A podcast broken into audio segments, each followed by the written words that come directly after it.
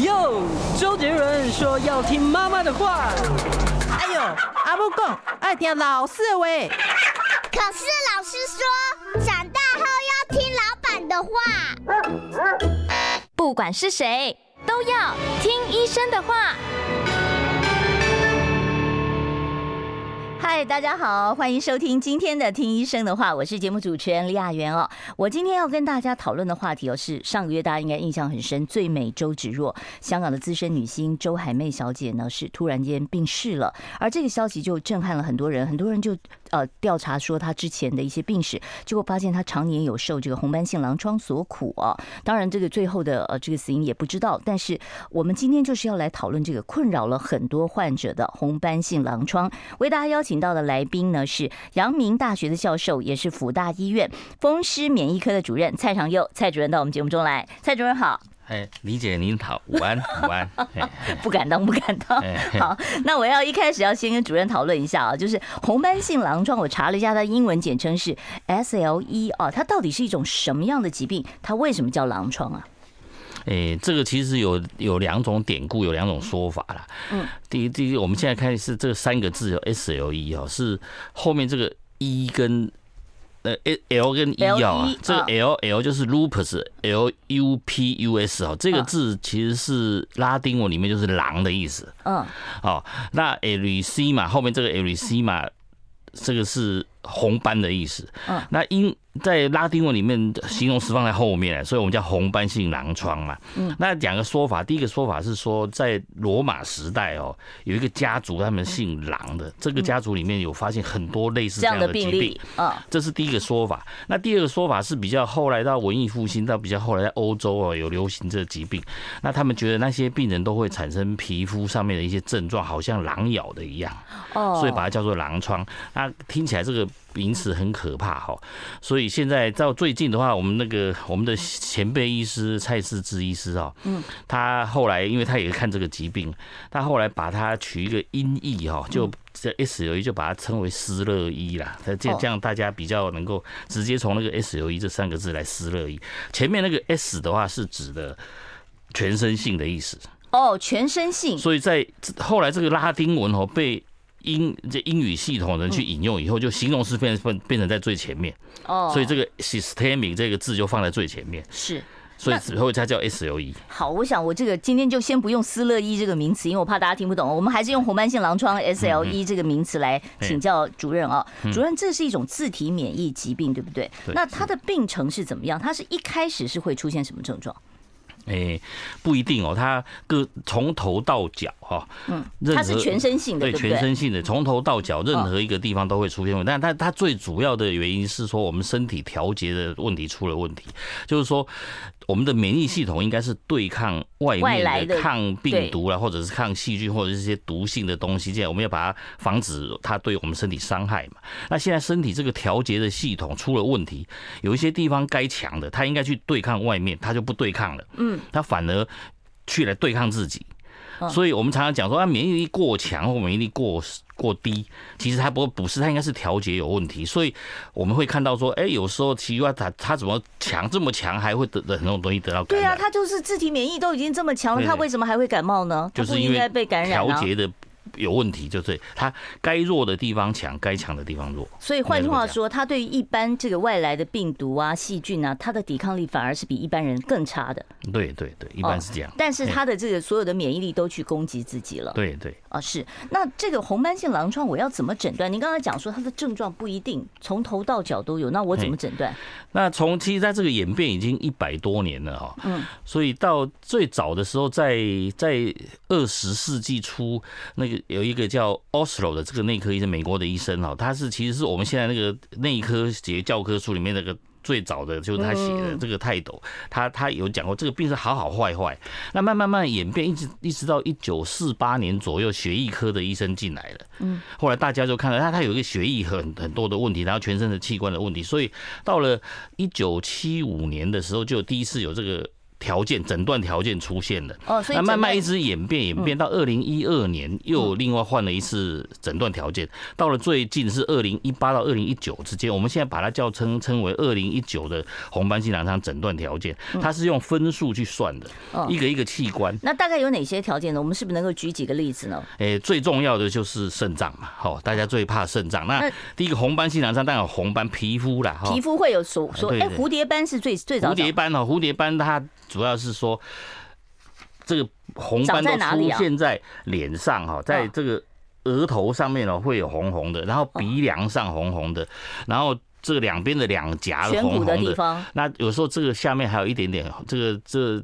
我们的人中这个地方有时候会红红的，那看起来就像一只蝴蝶的翅膀跟那个触角还有它的尾巴，所以把它叫做像蝴蝶一样，所以英文叫 butterfly rush。所以它并不是说一块斑长得像蝴蝶，而是一整个脸凑起来像一个蝴蝶，它整个像一只蝴蝶的样子，所以才叫做蝴蝶斑。哎，但其其实哈，我们东方人哈。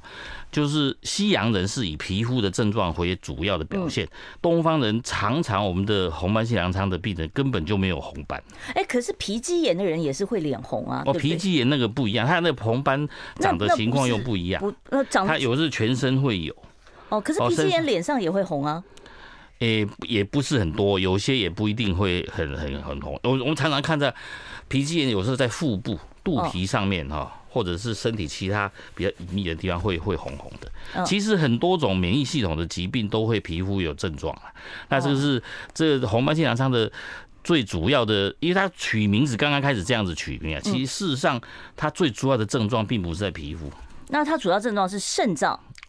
现在我们台湾或者是这东方地地区啊，哈，都我们大部分看到都是。以肾脏病变为主，那有一些血液的病变，血液就是白血球低啊、血小板低啊、贫血啊这些现象，这是最主要的表现。所以我验血就先看血呃白血球有没有特别低，对，然后要看血小板也会低吗？血小板也低，对，所以它凝血功能不好，对。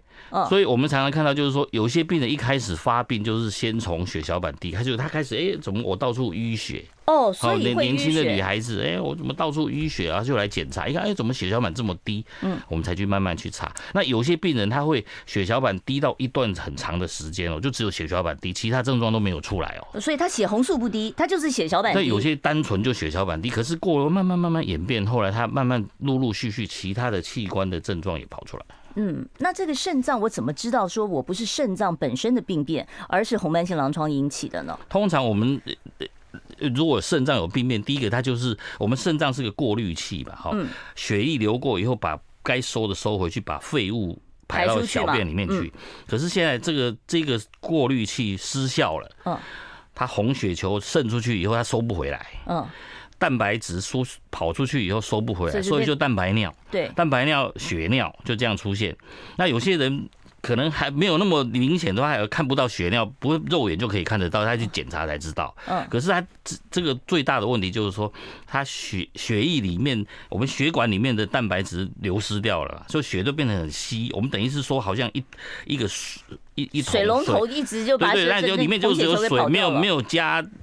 加蛋白质在里面，嗯，这种水这个很稀的的的那个血管里面的血液，那我们血管是全身都有，它它事实上我们血管的外面哦都是一层，好像纱窗一样，它不是完全密，是有透有有孔洞嘛，它要我们血液运送运送到主要的器官以后，它要。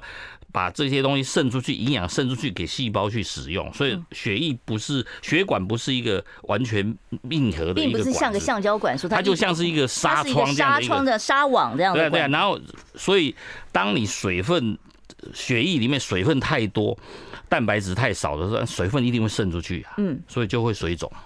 哦，所以换句话说，就是如果说你是红斑性狼疮造成的肾病变的话，就是你的呃验尿的话会看到蛋白质，然后会看到血尿，血尿，然后呢会有那局局部会水肿，其实跟一般的肾脏病不都一样吗？并不是难很难分的，所以对啊为什么要找医生去看？就是因为你必须要。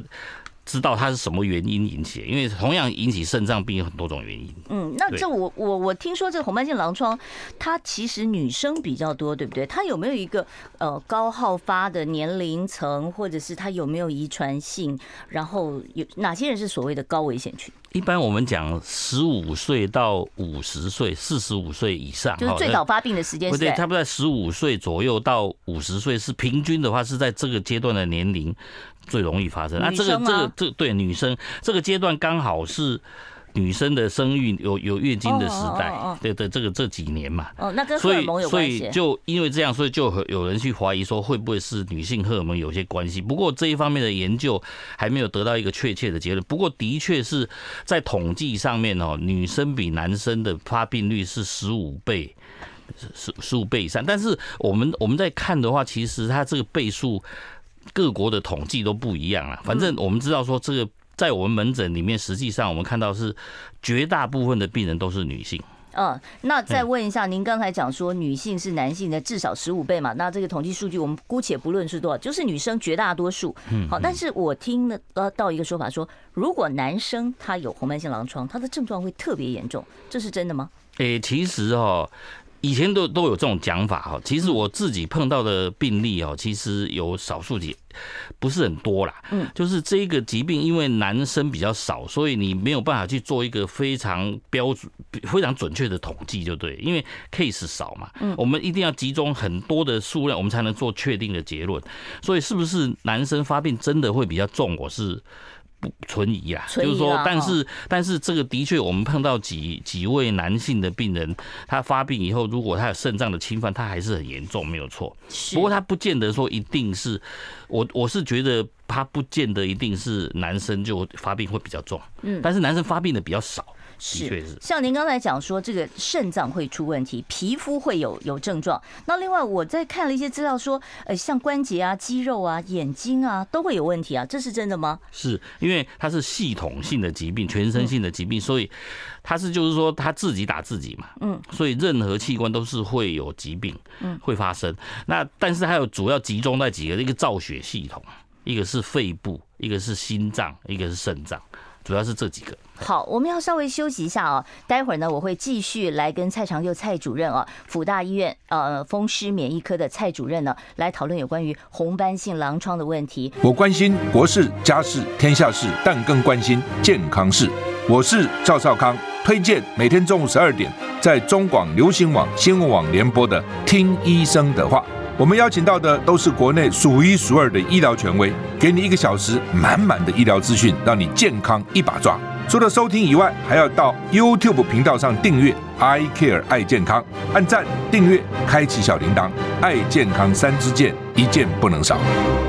我今天现场为大家邀请到的是阳明大学的教授，同时也是辅大医院风湿免疫科的主任蔡长佑蔡医师哦，来跟我们讨论哦这个红斑性狼疮的问题。我们刚才讲到了说他的这个症状从头到脚都有啊，然后我们讲到说他对肾脏会有伤害。那另外再问一下，就是像您刚才还讲到说他对于造血跟呼吸好肺部特别有影响，那他对肺的影响是什么？他有时候会造成。间质性的肺病变，间质性，我我记得上次我们在讲干燥症的时候有讲到这个肺泡与这个血管之间那个叫间质。嗯，红斑性菜瓜布。对对对，红斑性狼疮也是会类似的，造成你肺功能很也也是也是一样，但是它还有另外就是说，它有时候会造成那个热膜的积水，也是也是热膜腔发炎呐，肋膜腔会积水。嗯，哦，另外还有就是说它。在包的心包膜这一部分，心包膜会积水。嗯，那心包膜积水以后，就好像一个袋子，嗯，里面装了心脏，心脏就跳动会会有障碍了嘛。哦，所以就会让它会把它挤压，挤压心脏，心脏的功能就会变差，就会有心衰竭的问题。对对，就就有这个问题出来。所以它的更复杂一点就是啊，另外还有一个比较可怕的是，就是说有一些肾脏病已经，他的红斑性狼疮的肾脏病已经很严重的 case，这种病人有时候他肺部不知道什么原因啊，可能是有。有感染或者是免疫系统出了什么问题，它会产生肺出血。哦，肺出血就是肺泡整个在在渗血就对了，这种很可怕，因为肺泡这么多，全全部的肺泡都在慢慢这样渗血。那渗出来的血有时候你一都是慢慢很大面积的在渗嘛，所以这外表都看得出来吗？啊，病人就会咳嗽啊，咳嗽会喘啊，嗯，因为血液把那个肺泡都挡住了，就没有办法换气，所以氧气进不去。这种病人他的他的死亡率就会比较高。那会不会影响到神经系统？比方说，会不会影响到他的精神状况啦、认知啦？哎。如果他侵犯到我们脑部的话，就是脑部的那个一些细胞产生的障碍的话，它有一些有神经方面的障碍，譬如像说某某壁突突然瘫痪掉，有时候侵侵犯到脊椎，脊椎横断性的脊椎，那不是中风，那个是对，那那个就其其实我们严格讲起来都算是中风的一种嘛，嗯，但是它是。由于原因是因为有红斑性狼疮的关系引起的，所以它症状也是各式各样。那还有一种是它侵犯的是认知系统，比较在皮质的部分。嗯，这个时候病人有些会产生不是非常典型的那种精神分裂症，或者是就是会妄想啊、善忘、妄想，或者是妄想妄想性的这个疾病都有。哦，哎，所以他有神经方面跟精神方面的症状都有，我们叫中枢神经的病变。哇，我这样听起来，我觉得真的是好像真是从头到脚。那眼睛会吗？眼睛里面有一些会产生那个虹膜发炎或虹膜炎，虹膜炎呢，或者是有的甚至有这个，如果是很很严重的话，就是说像我们的。视那个视视觉动脉啊，我们的那个眼睛的那个条动脉，如果塞住或者怎么样的话，它也可能会临时突然间就瞎掉。眼中风的这个状况，对对对，那种状况。好，这个听起来真的是这个症状五花八门哦。那这些症状不见得都会发生在同一个患者身上吧？或者是他是此起彼落这样子的一个创出？对，他现在就是因为他有多样性的，所以我们现在到现在为止，他还没有说。找到哪一个就是病因，就是哎，你只要抽血诊断是这这个就是病因，所以他会各式各样器官，那每一个人出现的都表现都不一样，所以我们必须要用那种套条件的方式，就是说有几个条件抓到的话，哎，他就是是这个病，所以它变化是各式各样，变化多端就对。那在治疗上面，也就是出现这个症状，我就治疗这个症状；出现那个症状，我就治疗那个症状喽。大部分的症状我们当然要去控制，但是如果说你要严格讲起来，要从根本做起的话，当然是我们把疾病的最根本的起源，就是说它有调节系统出了问题。那一般的话，是我们会去分成我们零淋巴系统里面就 B 细胞跟 T 细胞的治疗。嗯，那因为现在知道说它 B 细胞特别活跃，嗯，B 细胞就是制造抗体的，产我们红斑性狼疮会产生很多的抗体，所以我们现在如果去抑制这个 B 细胞的话，就可以。把它们产生的抗体这种严严压下去，把它压下去，嘿，可以让它比较不会那么严重的器官的破坏。那这个就是药物，口服药物吗？对对，对，这个口服的也有，是现在有生物制剂嘛？哈，口服跟生物制剂。生物制剂不是要去验基因才知才能看你适不适合使用吗？诶，不是，生物制剂的意思是说，这个这个药是由生物就排去，嗯嗯。有一些细胞特别让它去制造这个东西，就等于我们也我们也可以讲说它是发酵或者是产，就是由细胞培养的细胞去产生的这种，所以它出来的东西是蛋白质。本身这个药是一种蛋白质，它是用抗体抗原的原理。嗯，我们身体里面有一个不太对劲的这个抗原，那这个这个抗原就是造成这个疾病发病的原因，我们就用这个。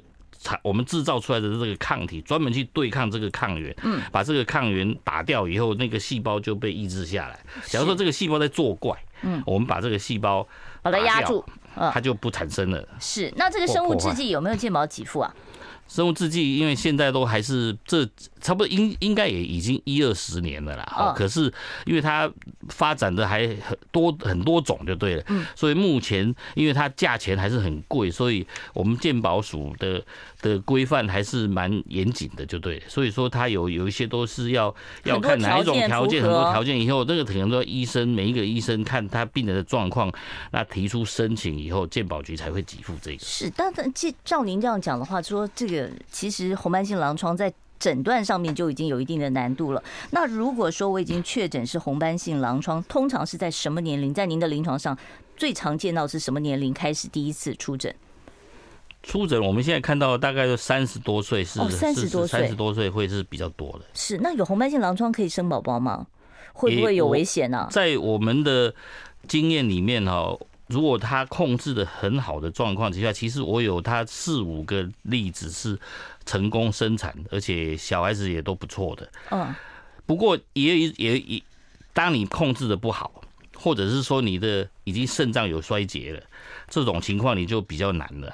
嗯，因为你你等于是说你本身母亲本身是一个肾脏衰竭的状况，里面有很多尿毒啊，所以你怀孕，那你小孩子都小孩子等于是说，在这个时候除了有风险很大，你小孩子等于你也泡在一些尿毒里面啊，变成这个意思啊。嗯，所以这个时候生出来小孩有时候会身体比较没有那么健康啦。哦，所以我们在这种情况是不建议，但是如果说你一切都控制的很好，而且你有意愿生的话，我们还是会尽量去帮助病人啦。是，那也有也有很多成成功生产的例子，并不见得说一定不能生。不过这个时候要花花费比较多的心力，病人本身或者是医生要花费更多的心力来照顾他。是，那那好，现在的时间呢已经是中午的十二点二十七分了啊。我今天为大家邀请到的呢是福大医院呃风湿免疫科的蔡长佑蔡主任，跟我们谈的话题呢是红斑。斑性狼疮，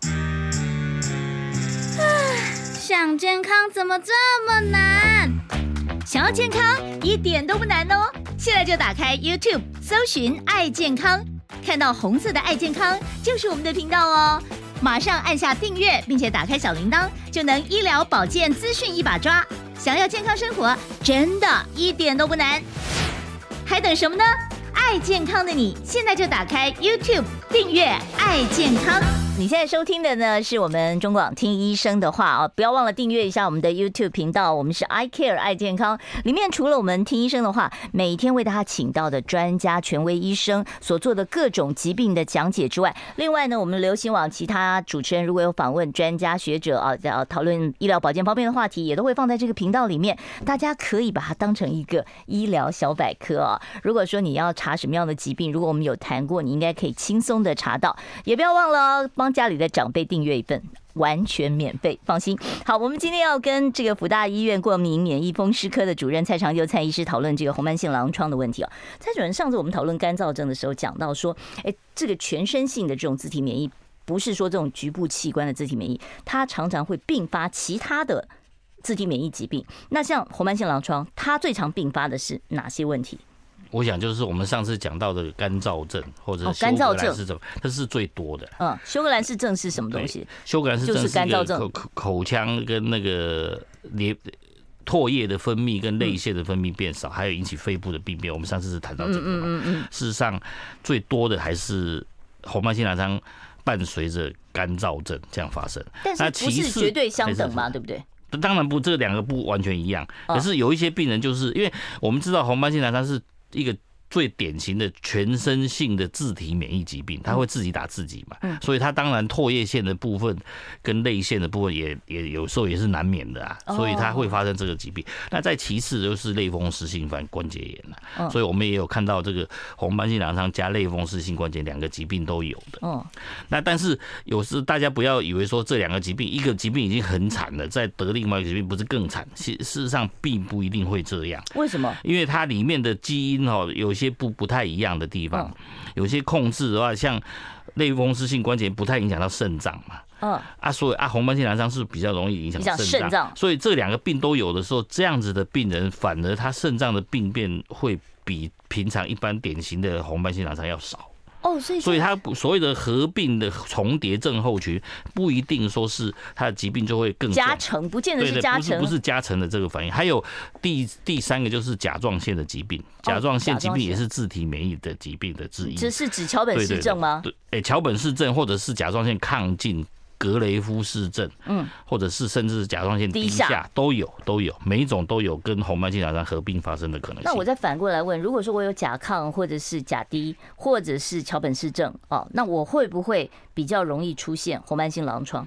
有可能会出现，你看那个我们新陈代谢科的医生都会去给病人验那个抗核抗体，嗯，我们叫 ANA 哦，呃，很多很很很多 ANA 都是呈阳性的，嗯，所以表示说它是一个自体免疫疾病，嗯，但是这样的疾病有时候它的发生率就会比较高啊，就是说我们有甲状腺疾病的人，他的发生率，他在他会产生红斑性狼疮或狼疮的部分症状的病人的机会会。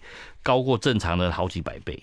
哦，好，所以甲状腺疾病，如果你有这方面的问题的话，也是要小心看会不会有其他的自体免疫，就是特别是红斑性狼疮这样的一个状况哦。好，那这个红斑性狼疮到底在国内有多少患者啊？它这个人数在很常见吗？在差不多将近二十年前，我们有去统计过，它大概是当时它的盛行率，就是我们把健保的资料库比例，大概那时候全台湾大概那时候在两千两百万还两千三百万左右的病人里面，我们有找到一万个 case，哦，差不多是这个样子的比率，嘿，哦，所以这个比例就是，但是。在遗传上面，是不是只有女生会遗传到这个问题，男生就比较不会？还是说我们要往上追的话，如果家族里面的像妈妈、祖母这样子，这个病哦，它不是单一的基因的管控。哦，事实上，我们的疾病现在越来越知道，说很多疾病都不是显性、隐性这么明显的，嗯，它通常都是五六个以上的基因，甚至更多的基因在在在。管这个疾病，所以排列组合有时候还像你抽乐透券一样，嗯，有时候你抽到几个都不一样的奖项，嗯，所以你抽抽到不一样的的排列组合的话，它会出现不一样的症状，它出现的症状都很复杂就对了，所以它是它是一个遗传疾病，我们可以这么讲，但是它不是显性隐性那么样的明显，而且还有环境的因素，嗯，你住的地方，同样一个同，假如说一个孪生的兄姐妹，嗯，他一个住在。国外一个住在我们台湾，他可能出现的症状会不一样，而且出现的时间也会不一样。是，就是这样的。那像我们就是说，刚才讲到说这个政治起起伏伏，起起伏伏，有的时候是有急性，有的时候又 OK。好，那诱发他急性发作，有没有讨论过说是什么原因可能诱发他的急性出现大问题？其实现在哦，还很难去预测说你会不会得到红斑性狼疮，我们没有办法这样子。我们现在看到的很多的发病的情况，一种情况是她怀孕，怀孕，然后怀孕的怀孕的过程都很顺利，可是她到了后期快要生产的那个时候会开始发病，或者有的是病人是在生产以后，嗯，他就把这个小孩子生下顺顺利生下，哎，他突然间就发病了。所以这个时候是因为我们在怀孕的时候，我们身体会产生很自己会产生很多的类固醇，哎，这个时候在好像在抑制他的疾病一样。等到你你小孩子生下来，这个类固醇身体分泌类突然间变少了，他那个他身体本来有的那些基因的。的情况就出显现出来，所以我们会看到这样的情况。那也有的病人哈是莫名其妙他就开始发烧、感冒或者发烧啊，他一到我们这里来，所以你感冒你就会诱发，是不是？呃，可能是这样，或者是说他本来就是已经到了他整个疾病已经酝酿到他抵抗力开始变弱了，他才会得到这个感染。那跟心情啊、压力啊有没有关系？诶、欸，心情压力，我觉得它是结果而不是原因呐。哦，就是说是因为生病了，所以压力大。对对，那有没有季节性啊？季节性，我们发现它应该是在冬天的时候还是比较容易，容易来找找找医生啊，因为这时候会感染嘛。嗯，冬天比较容易感染，你可能是这样子啦。是，但是季节性不不是那么明显，就是。好，那就是如果在大发作的时候，我必须要用到一些类固醇啊，或者是免疫抑制剂哦。那这些东西会不会有很强烈的副作用呢？当然，我们我我大家都知道说，类固醇是一个恶名昭彰的药，但是水牛肩、月亮脸，但但是它还是有它的作用在的啦。因为你没有这个药，我们红斑性狼疮可以讲。这么多年来的进步，如果没有没有类固醇的存在的话，在一九六几年的时候发明类固醇，如果没有这个药出现的话，红斑性狼疮到现在为止还是一个可以转是绝症了。嗯，好，所以因为有有类固醇的出现，我们红斑性狼疮才有今天是这样治疗的成果。嗯，所以它是不可或缺的一个药，但是要会用啦，会用就是说病人不要自己随便停药，那医生会帮你调节嘛，调节说他我们会用。我们的原则就是说，用尽量少的类固醇的剂量，能够达到最好的效果。哎，是好，我们要稍微休息一下。我关心国事、家事、天下事，但更关心健康事。我是赵少康，推荐每天中午十二点在中广流行网、新闻网联播的《听医生的话》。我们邀请到的都是国内数一数二的医疗权威，给你一个小时满满的医疗资讯，让你健康一把抓。除了收听以外，还要到 YouTube 频道上订阅 I Care 爱健康，按赞、订阅、开启小铃铛，爱健康三支箭，一件不能少。您现在所收听的是我们中广听医生的话，我是主持人李雅媛哦。坐在我身边的呢是阳明大学的教授，同时也是辅大医院风湿免疫科的主任蔡长佑蔡医师。今天跟我们讨论的话题呢是红斑性狼疮。当然，如果你有任何呃这个自体免疫方面的问题，或者是呃风湿免疫科可以为你呃答呃给给解答的这个问题，你都可以拨电话到我们现场来零二二五零九九九三三零二二五零九九九三三。我们接第一位听众朋友电话，你好，请说。您好，大家好，我想请教一下一个问题：已经六十出头的女性，她本身就是红斑性狼疮的一个一个病史，也蛮久了。结果一年半以前呢，先得了那个那个呃那个那个叫叫鼻咽癌，结结果很短时间内又发现又有肺腺癌。结果在这种状况之后呢，到目前她的健康状况一直每下愈况。那这种情形跟干燥症跟那些好像都有一些关系。我是想了解这样子的病人。又又又碰到这样子的状况，那他的那个往下荡的和荡的那个那个那那个那个存活期是不是比正常人更短？我们要怎么去应付？好，了解了啊，就是说这个呃红斑性狼疮它会诱发癌症多种癌症的呃发生吗？诶、欸，在临床上，其实我们比较看到多的是。还是女性方面的癌症呢，就是一个是乳癌，一个是子宫内膜癌，这些比较多了。但是我们因为有一些病人他长期在用药，或者他本身免疫系统的的一个抑制的关系，他抵抗力比较弱。但是事实上，我们身体产生肿瘤哈，也是我们免疫系统也是每我们每天每一个人的身上都在产生肿瘤细胞啦。嗯。但是我们免疫系统会把看到的就把它直接把它杀掉。嗯。所以这个能力如果变差的话，它肿瘤就。逃过你的免疫系统，嗯，它就慢慢长出来，是就会这样子。所以事实上，你如果已经得到这个这个癌症的话，它的。治疗是比较困难，没错。是，那他就说他的呃癌症治疗会比一般的患者更难，就是了。那他现在在癌症治疗的同时，是不是还要继续控制他的这个红斑性狼疮？对，之之所以会治疗困难，也是因为他还要同时顾及红斑性狼疮的方面的治疗，所以有一些在癌症方面他没有办法放手去做就对了。嗯，因为因为我们要顾虑到免疫系统的问题，嗯，所以有一些药我们在用上面的剂量的。的或选择啊，都会有一些问题存在，所以会不更困难。所以这可能需要他的这个癌症专科医生跟这个这个免疫风免疫风湿科要共同来讨论，共同讨论怎么样找到一个最好的平衡点啊。好，我们接下一位听众朋友电话，你好，请说。请问医生啊，我是那个。嗯甲状腺低下，我刚刚听医生讲说，哎，甲状腺低下会引起红斑性狼疮，我好害怕哦。嗯、我今年八十三岁了啦，嗯，啊，有在吃那个甲状腺低下的药，嗯，哎，哦，其实这个他可能有点太太过紧张了，因为，嘿，我还是我讲，您您回答，哎，那个这样子，您您放心了，事实上。不不是说绝对会发病，不是说甲状腺疾病会引起红斑性狼疮，它是呀，这两个发生共同发生的机会比较大。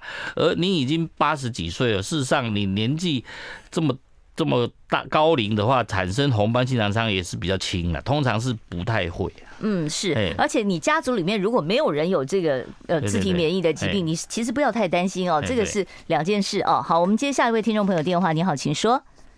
好一点啊！喂，我们接下一位听众朋友电话。你好，麻烦我，我要请你把你的收音机稍微关小一点，要不然我这边听到的都是回授的声音。现在有吗？哎，可以了，可以说了。好，嗯，我想请问一下蔡医师哦，就是啊、呃，红斑性狼疮和 Steven Johnson 这两个病之间有关联吗？你讲是 Steven Johnson 是不是？对对对。哦，这个史蒂芬强森，这个史蒂芬强森症候群，它是一个皮肤引起很严重的过敏的反应，这个是另外一件事情，跟红斑性狼疮完完全没有关系。一般史蒂芬强森疾病发生率是很少啦。嗯，哎，我们我也平常我们也不是常常看到，除非你有某一些东西特别去过敏。嗯，哎，这两个病完全不一样。嗯，好，所以不要太担心哦，不会合并发生哦。好，我们接下一位听众朋友电话，你好，请说。喂，我想请教，嗯，红红斑性狼疮啊，什么叫红斑性狼疮？我不了解啊。刚才我们已经解释过了，可能您等一下回头再听一下哦。好，那那还有一个问题，我想说。像那香港脚的话，不治疗可以吗？哦，那这个对不起，我真的要请您明天再打电话来，因为我们明天会请皮肤科的医生，刚好谈的就是香港脚跟灰指甲的这个话题哦。那可能麻烦这位听众朋友哦，你明天再打电话来询问这一方面的问题。我们今天就不要为难蔡医师了。好，蔡医师，这个红斑性狼疮的患者，他在生活、饮食、运动上有什么是你觉得要特别注意的地方？你要提醒一下。哎、欸，这个病很深，真是怕过劳。我们我们常常在 讲过劳，过劳，过劳的话，真的是会让病情恶化。如果你的睡眠不足啦，或者是你没有充分的休息，都容易诱发这个免疫系统就产生一些，就不开始不协调，就会更严重。所以我们看到很多病人常常是太太太劳心，或者是劳力，嗯，这个会造成疾病会变化。嗯，是好，我们接下一位听众朋友电话，你好。哎，你好，哎，请说。呃，就是类风湿关节炎的问题要请教。嗯，请说。就是说我呃本来被诊断出类风湿关节炎，嗯，后来我靠一个就是迈尔氏鸡尾酒疗法就控制住了。嗯，这样不吃药是不是有可能以后就痊愈？嗯，您您现在讲的这个疗法，刚才我跟蔡医师有有看到了，就因为我们不太知道这是什么疗法，这个是在您在呃医院里面医生给的建议吗？呃，诊所里面对。哦，诊所那这个我们不太清楚，这我们有正规的这个呃，我们通常类风湿现在有很标准的治法，我我好像没有听过这个鸡尾酒疗法。啊，好，不好意思，这个我们真的不太清楚啊，没有办法给您一个答案。好，我们接下一位听众朋友电话，你好，请说。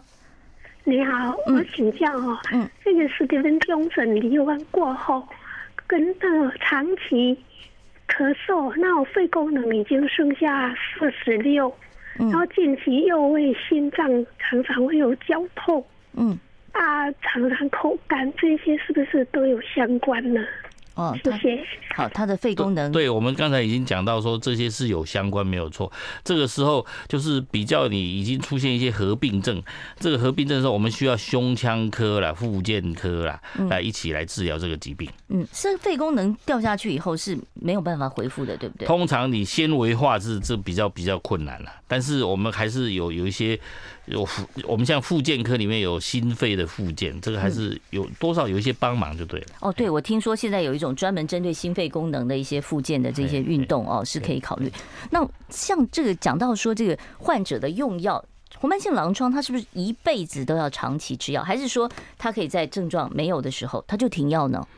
哦，对，现在这个事情就常常很多病人会问到这个问题啊，大家一觉得啊，红斑性狼疮我就得到什么绝症一样。嗯，事实上大家不要这么想哈，你我们想想回回想一下，糖尿病、高血压是不是一样需要长期吃药？嗯，它也不会好啊。嗯，所以我常常跟病人患就讲说，你不要以为哦得到红斑性狼疮是世界末日的一样，事实上它只是一个慢性病。我们现在已经对它有比较充分的了解，因为我们知道这个是一个慢性病，嗯所以。所以你不需要去那个一直一直这么担心啦。其实它就是长期服药也没关系，就像高血压、糖尿病一样。嗯，那我长期吃的都是类固醇吗？不会吧？我们类固醇医生都会帮你慢慢调下来，我们会尽量用到最低的剂量。我们当然有一些病人他根本就可以不用类固醇，也有。好，我们待会儿呢再继续来请教唱蔡长佑蔡主任哦，也欢迎大家可以拨电话进来。想健康怎么这么难？想要健康一点都不难哦！现在就打开 YouTube，搜寻“爱健康”，看到红色的“爱健康”就是我们的频道哦。马上按下订阅，并且打开小铃铛，就能医疗保健资讯一把抓。想要健康生活，真的一点都不难，还等什么呢？爱健康的你，现在就打开 YouTube 订阅“爱健康”。你所收听的是我们中广听医生的话。我今天跟大家讨论的话题呢，是前一阵子啊，像这个呃知名的演员啊周海媚女士呢，她去世啊，然后大家发现就说，哎，她生前其实是有红斑性狼疮。这红斑性狼疮它到底是一种什么样的疾病？刚才我们已经帮大家做了解释。呃，今天我们请到的是阳明大学的教授，也是辅大医院风湿免疫科的蔡长佑蔡主任，在我们节目现场。你有任何免疫风湿科方面可以解答的问题，都欢迎你拨电话到零二二五零九九九三三。下一位听众朋友，你好，请说。喂，你好，医生，你好。是是，我的肝在一个月嗯、呃、健康检查的时候有发炎，然后也有黄疸，嗯，然后我看了肝胆胃肠科，他说检查都没状况，然后他建议我转肝胆肠胃科，然后他是说可能是自体免疫的问题，我想要看问看医生到底是到底是。什么原因？肝胆也会有自体免疫方面的问题吗？没错，就是说你如果是肠肠胃科的医生把你转到免疫科来的话，大概就是他们已经把 B 型肝炎、C 型肝炎这个台湾最排除了最常见的情况已经排除掉了。嗯，啊都没有找到原因才会请你过来看免疫系统。那免疫系统的确会引起肝脏的问题，不过它跟红斑性狼疮关系比较没有那么密切了。事实上，我们我讲到红斑性狼疮会侵犯的器官里面最多是肾脏嘛，或者是肺脏，还有中枢神经，还有心脏、血液系统。可是它跟肝脏的关系比较没有那么比较远，就对了。所以少数非常少数的病人会同时有肝脏的问题，不过这的确是不是那么常见。那肝胆本身的自体免疫，它是不是就局限在这个器官上面？它不会到全身性的问题呢？嗯，不不不是哦，这个肝胆本身的自体免疫疾病的话，有时候也是很严重啊。那那这个叫什么？它有一个学名吗？就是肝胆。我们有时候常常就是我们的肾脏哦，是在在过滤吧，在排除脏东西。所以它肝脏的话，本身还有很多其他，它有肝脏功能非常复杂。嗯。但是我们有所谓的肝肾症候群哈，就是它可能会严重的肝病会。诱发到肾脏也坏掉啊，就是这个肝肾症候群，所以肝脏的疾病当然也也有非常严重的情况。所以那像这个听众朋友，他现在就是胃肠肝胆科叫他转到过敏免疫科，所以他应该要去过敏免疫科做检查。对，我们会帮他做这样的检查嘛，呃，免疫科的医生都会帮他做。有一些病人他会去查看他他是不是所谓的胆汁淤积性肝硬化，或者是自体免疫性的肝炎。好，我们接下一位听众朋友电话，你好，请说。哎，您好哈，我本身就是有 B 肝的人呐，嗯，好，那这个会不会随着年纪，就是说，呃，会病比较严重，或会发发作或是什么的？嗯呃，可能他问错科了。对，B 肝跟这个比较没有关系。不好意思哦，这是胃肠肝胆科，我们今天是过敏免疫啊，所以可能下一次我们有胃肠肝胆，或者是下一次那个年医师来的时候，我们呃在吗？欢迎你打电话进来啊。好，我们现在呢有一题是在这个 YouTube 上面询问啊，他说红斑性狼疮的病人他感冒特别不会不会特别不容易好？另外，生物制剂沙弗诺有效吗？我们先回答这上半题。我不晓得沙弗诺是什么样的药嘞？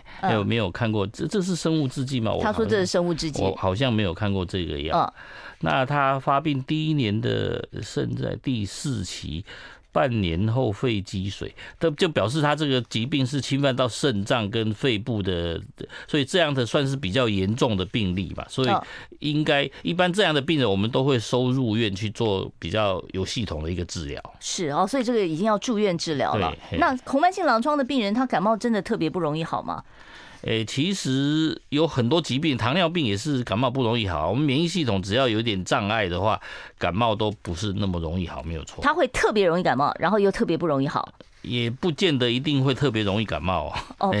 不是说他免疫力比较差吗？呃，也但是免疫力不协调，应该不能讲说比较差啦。哦，就是说不协调，他可能对某一些细菌或某一些病毒会有特别敏感，但是不一定所有的病毒都是这样子。是，好，我们接下一位听众朋友电话，你好，请说。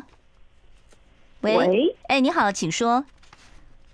是我哈？是是是，请问那个肝癬呢？嗯，那个红曲可以吃吗？红曲胶囊，或者是哪个食物不能吃吗？